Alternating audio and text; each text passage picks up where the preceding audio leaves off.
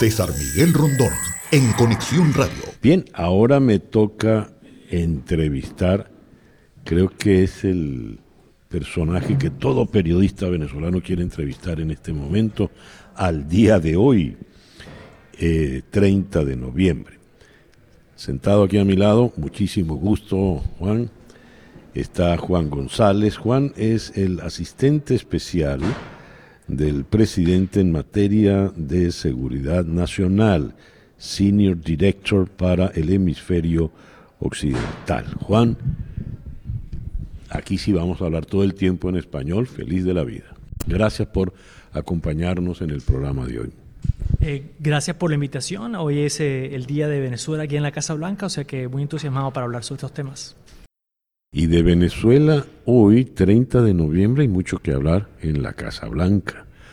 Hay mucha expectativa con lo que podría ocurrir hoy, habida cuenta de aquel suerte de casi de ultimátum que publicó el Departamento de Estado, diciendo que el 30 de noviembre era una suerte de fecha tope, no sé si propiamente un deadline, pero una fecha tope para que el gobierno, el régimen del señor Maduro hiciera cambios cambios que por lo visto no se han hecho. ¿Cómo ve usted eso? En, primer lugar, brevemente sobre las conversaciones que tuvimos hoy ah, con la diáspora venezolana, historias eh, eh, muy conmovedoras sobre cómo las iniciativas de la política del presidente Biden de apoyar a los venezolanos dentro de Venezuela y fuera de Venezuela, con el estatus de protección temporal, con los cientos de millones de dólares en asistencia humanitaria ah, para los venezolanos. Es algo donde oímos historias de, venezolanos, de familias que van a ser reunificadas para Navidad por primera vez en décadas. Eso es algo que fue muy conmovedor. El segundo punto sobre el 30 de noviembre, tengo que resaltar que desde el punto de vista nuestro, los venezolanos son los, los protagonistas en el futuro de su país. Y ese ha sido el enfoque de nuestra política, no de nosotros imponer cambio de régimen, sino enfocarnos en, tratar de promover un proceso electoral y el respeto de las, ah, los derechos fundamentales que tienen todos los venezolanos ah, eh, para asegurar de que se tenga una elección inclusiva competitiva el próximo año y que sean los venezolanos los que decidan su futuro. El presidente dio una gran señal con las licencias que, que, dimos ah, para motivar un debate sobre el futuro del país. ¿Qué pasa ah, después de noviembre? Eh, si nosotros no queremos cerrar la puerta al diálogo, pero el presidente se ha dejado muy claro que vamos a calibrar eh, nuestra política en base a avances y a retrocesos en el proceso. Entonces, eh, yo hemos oído señales muy positivas, por ejemplo, la entrevista que dio Gerardo Blair hablando sobre la expectativa de un proceso para la recalificación de todos los candidatos. Ah, eso es algo que es, parte de lo que salió en la declaración del, del secretario Blinken. Eh, también, obviamente, ellos soltaron a cinco venezolanos el, 18 de, de, octubre, esperamos que salgan más. Y obviamente el enfoque nuestro y la prioridad más alta del presidente es la seguridad de los americanos. Están buscando la liberación de los americanos. ¿Qué vamos a hacer, hacer si, si ellos no cumplen todo? Vamos a calibrar en base a lo que se ha hecho y no se ha hecho, pero siempre eh, comprometidos con avanzar un diálogo que apoye a los venezolanos como los protagonismos de su futuro. Lo que se ha hecho y lo que no se ha hecho. Ocurre que lo que no se ha hecho es más que lo que se ha hecho. Fíjese señor González, que en estos últimos días, semanas, ha recrudecido la, represión. Al joven John Álvarez, quien fue torturado públicamente, le están juzgando en prisión. A un dirigente del partido Encuentro Ciudadano, la señora Delsa Solórzano, le han detenido sin, sin motivo aparente. Además de ello, los medios independientes continúan siendo boicoteados desde Internet. La gran aldea, uno de ellos fue víctima eh, recientemente. Y con relación a la inhabilitación, en este caso de la señora Machado, pues no hay ni palabra. Y allí se centran muchas expectativas. ¿Cuáles son las de ustedes en ese sentido? Sí, no cabe duda que la, se ha cerrado el espacio democrático en, Venezuela. Eh, y hemos visto, sí, la, la el encarcelamiento de, activistas políticos solo por abogar sus intereses y, por un cambio en el país. nosotros estamos muy enfocados en, en el acuerdo de Barbados que se firmó, tiene una ruta muy clara que va a llevar es un acuerdo parcial que va a llevar al país, si es, todo es implementado, en una dirección donde esos derechos se van a, se van a ir abriendo. y en cuanto a la recalificación de, de María Corina Machado, tenemos que ver qué, qué, es lo que se anuncia. Eh, tienen hasta, hasta esta noche para hacer un anuncio. Y nosotros hemos dejado muy claro, aquí vamos a ir paso por paso. Eh, si ellos eh, están implementando el acuerdo de Barbados eh, en buena fe, ah, es algo donde nosotros vamos a estar tratando de apoyar ese proceso. Eh, el debate a veces en, los Estados Unidos se, se enfoca en, que, en sanciones como un fin, no como parte, una herramienta hacia una estrategia. Y nosotros hemos llegado a la, a la conclusión obvia de que después de, la administración previa, la política de sanciones no ha llevado a un resultado que ha abierto el espacio democrático. Estamos intentando algo diferente. ¿Va a funcionar? No sabemos, pero estamos intentando y el presidente ha dejando muy claro que estamos nosotros preparados para apoyar un proceso democrático, pero sí tenemos que usar nuestras herramientas si ellos, ah, si hay retroceso en, el proceso. Usted acaba de darnos, eh, recordarnos el paso del reloj medianoche de hoy 30 de noviembre. Ha hecho poco el régimen del señor Maduro por respetar Barbados, lo acordado en Barbados. ¿Qué esperan ustedes que haga ese régimen antes de las 12 de la noche del día de hoy? Bueno, e-, ellos eh, hasta ahora sí, sí han respetado a Barbados, eh, pero eso no quiere decir que el espacio democrático en el, en el país no se haya cerrado. Eh, esta es una ruta y es un acuerdo parcial que ha dejado claro a Gerardo Blight que es el comienzo de un proceso de negociación. Nosotros no vamos a, eh, vamos a, deferir a, esas negociaciones eh, y tratar de, apoyarlas. lo que se espera es, obviamente, que se anuncie o que se haga público ese proceso de recalificación. Eh, hoy estamos esperando la liberación de, más venezolanos y obviamente para nosotros la prioridad es la liberación de, el comienzo de la liberación de todos los americanos que han sido detenidos injustamente, pero también un regreso y un continuo diálogo entre ah, la, oposición ah, y representantes de Nicolás Maduro para seguir implementando esa ruta electoral.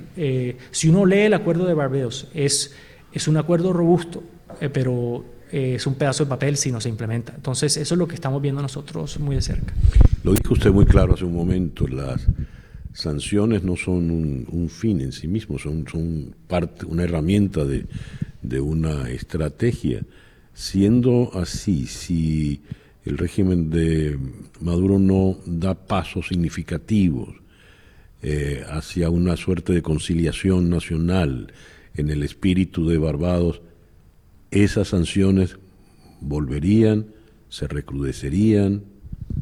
Es, esa es la intención. El, presidente y nosotros hemos dejado muy claro que vamos a calibrar las sanciones en base a avances o a, o a retrocesos. Y, y también la, la, reunión hoy con la diáspora venezolana fue muy importante porque al fin y al cabo las voces de esa comunidad importan para nosotros. Eh, y nosotros hay que tener mucho cuidado con el, la política de sanciones porque, eh, de nuevo, uno tiene que desarrollar esas políticas en base a qué resultado va a llevar. Y nunca se ha cambiado.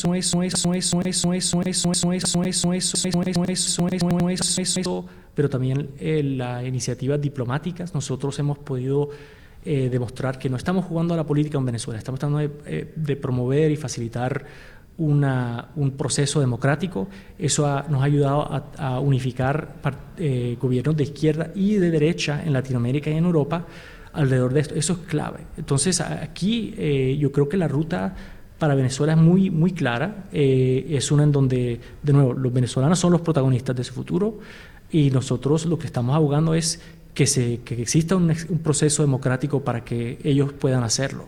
Ah, hoy existen elementos de democracia dentro de Venezuela. Hay gobernadores que han sido elegidos democráticamente y están ejerciendo su, autoridad de forma legítima, pero como has, dejado muy, claro, hay, cientos de prisioneros políticos en Venezuela y, alguien no debe temer de, um, comunicar su opinión eh, política y tener miedo de arresto, de, ser encarcelado. Eh, eso, esas son cosas mínimas. Hay otros derechos fundamentales, pero también hay, hay que ver un proceso donde al fin y al cabo en las elecciones los venezolanos sepan que su voto cuenta y son determinantes en la dirección del país. Eso es lo que más se, dice. Pero también hay que resaltar que una elección eh, competitiva e inclusiva es solo el inicio. la economía venezolana eh, está en el, nivel más bajo que ha estado eh, desde los años 90. la presencia de de, Rusia, Irán, eh, todo el país es muy problemático no solo para nosotros, pero para, para la región y para Venezuela.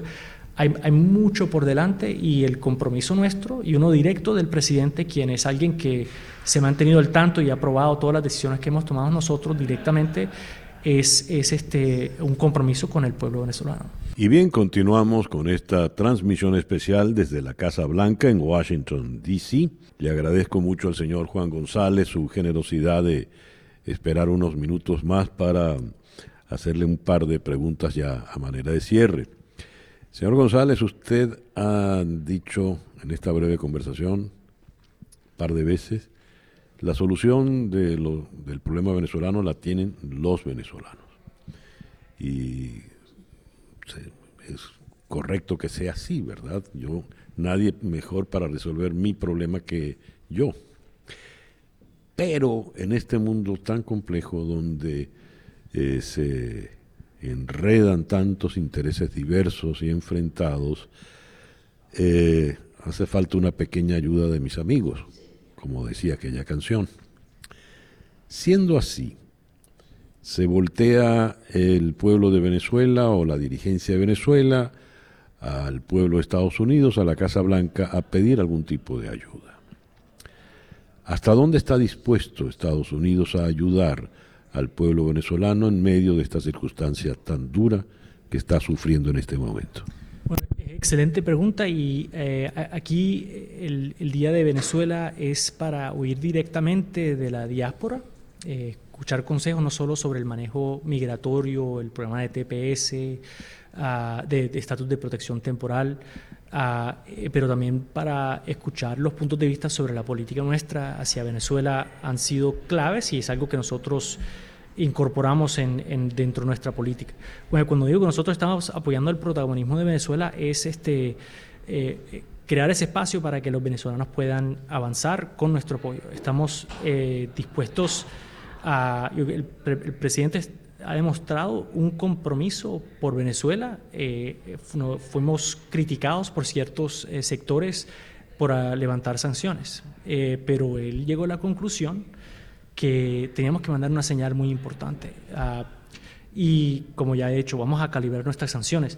Nosotros también, el, el Departamento de Justicia sigue independientemente ah, buscando elementos criminales, estén donde estén, y ese compromiso seguirá. Y, y si Dios quiere, en un ambiente donde ah, hay una elección que es competitiva e inclusiva, el compromiso para reconstruir a Venezuela es uno en donde eh, los Estados Unidos será el primer país en fila para asegurar de que Venezuela eh, regrese a, la prosperidad y una estabilidad democrática. Ese, es totalmente nuestro interés.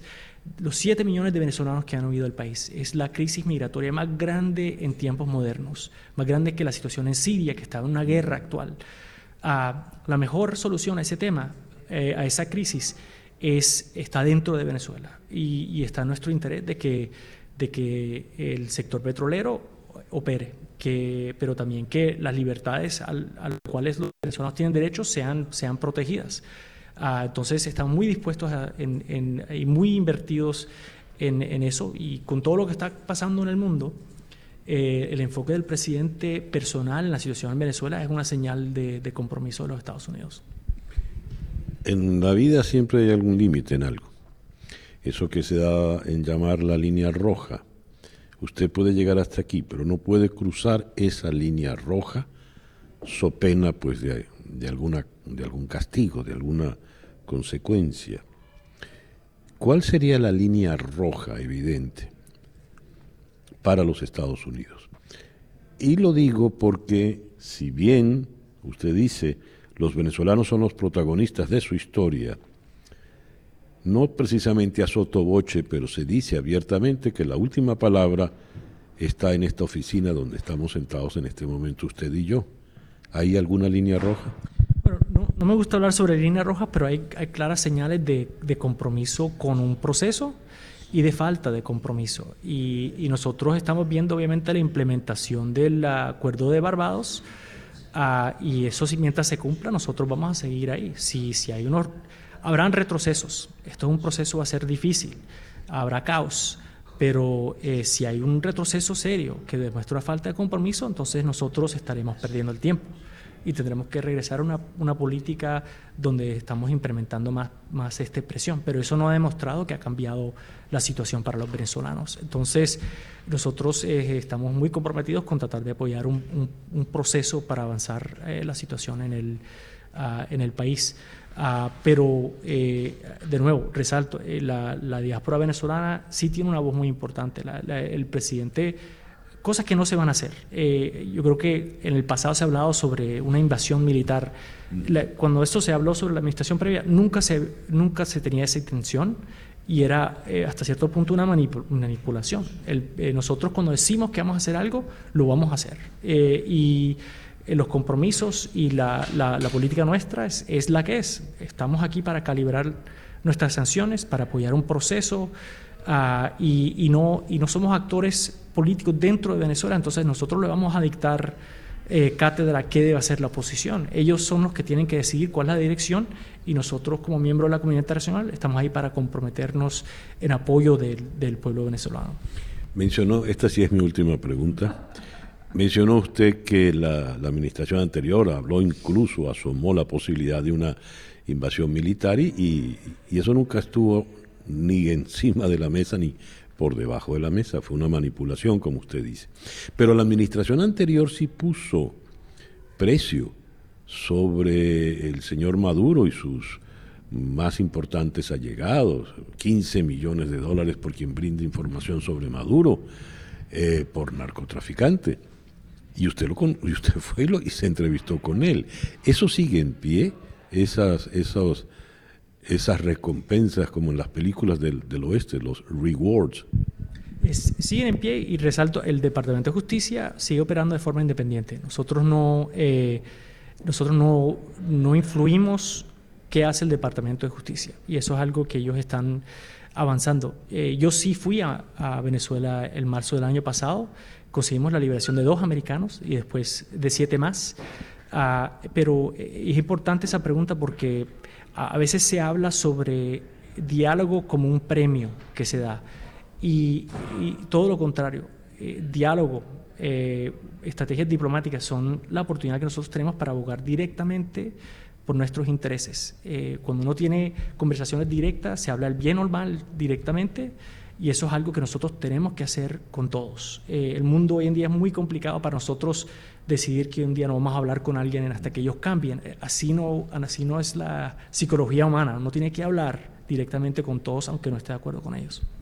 Señor González, le agradezco inmensamente que nos haya dado estos minutos en el programa de hoy. Ha sido usted muy gentil. Ah, el placer es mío. Muchísimas gracias.